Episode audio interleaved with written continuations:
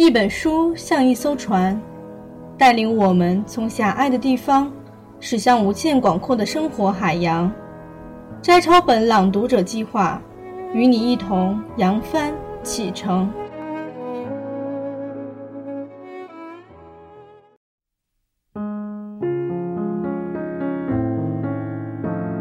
烟波兰简征，朗读小莫。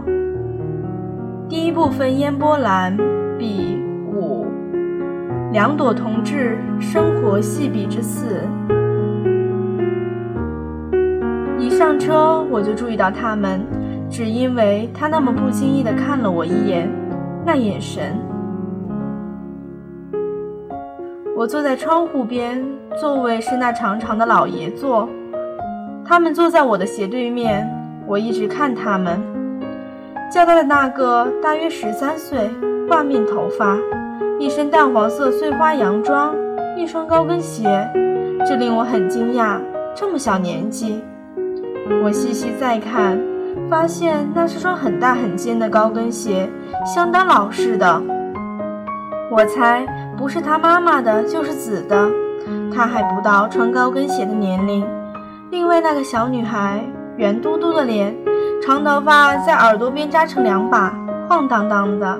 还打了蝴蝶结，可爱的像个洋娃娃。我想这两个女孩子一定是姊妹，她们看起来有点像。一坐下来，妹妹就叽里呱啦的，不知道跟子子讲什么。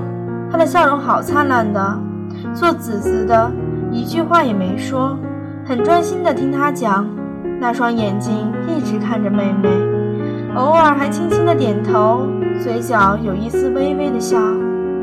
那微笑。怎么看也不像是一个十多岁的小女孩所该拥有的。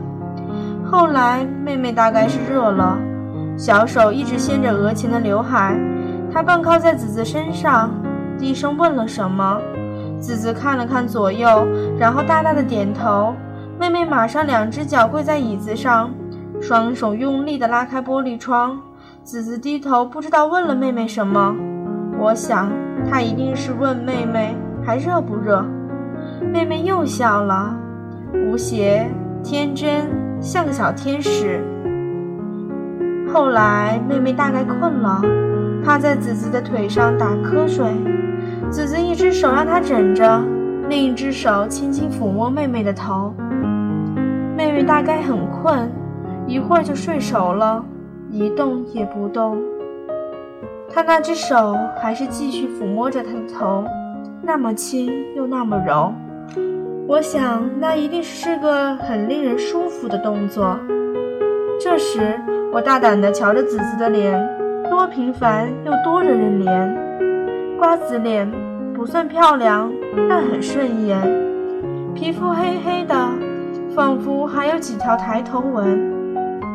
鼻子是挺的，闭着的双唇如不破的核桃，唇边一丝不退的微笑，带一点忧郁。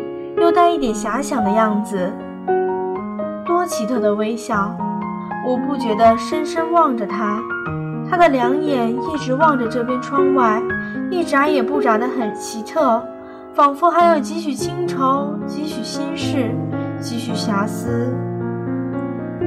我不禁好奇，他到底在想什么？如果他真的只有十三岁，他怎会有如此忧郁的眼神？仿佛看了多少风霜雨雪的过往，他真的只有十三岁吗？他一定不是在看窗外的车辆招牌，他在看很远很远的一件心事，也许是过去的，也许是未来的。多柔顺、多惹人怜的女孩，她看起来那么善良，她会有什么心事？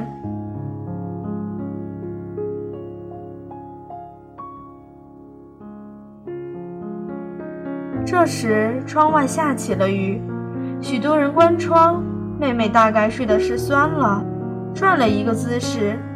她有点惊，收回视线，轻轻撩拨着妹妹汗湿的头发，还拍拍她的肩膀，充满呵护的样子。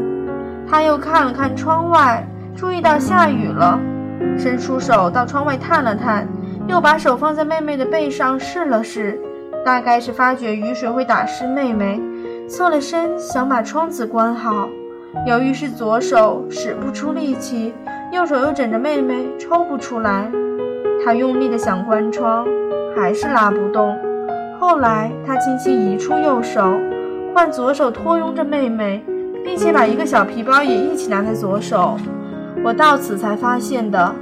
他伸出右手，抬高，抵着玻璃窗用力。我吓呆了。他的右手只有半截，五根指头完全没有了。他用那半截的手用力地为妹妹关窗的那一幕，震惊了我，也感动了我。我的眼眶一下子湿了。好不容易关上了窗，车子一震，却又把小皮包从老爷座的缝隙掉了下去。我正不知如何是好，却见他侧低身子。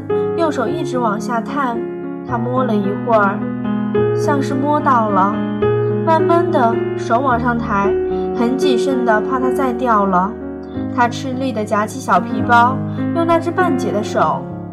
于是我眼前便模糊了，赶紧把泪水逼下去，抬起头看到妹妹醒了，揉着眼睛，子子笑笑的东指西指，仿佛在告诉她刚刚是怎么回事。妹妹也笑了，伸出手把小皮包拿在手里，又趴在子子的腿上睡着了。她的脸上有一点羞赧，那丝微笑变深了。从这以后，她便一直低着头，用那只充满爱心的断手一上一下的为妹妹理理睡皱了的领子。她是个好子子。我下车了，上帝。愿您带领这个小女孩到幸福的花园。如果我尚有未领受的福，请您代我转送。他们存在一刻，这世界便有一刻的纯洁与和平。